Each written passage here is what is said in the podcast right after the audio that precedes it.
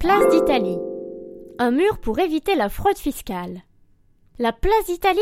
Hmm, curieux nom pour l'endroit qui marque le début du quartier chinois. En fait, c'est le début de la route romaine qui relie Paris à l'Italie du temps de l'occupation romaine de Lutèce.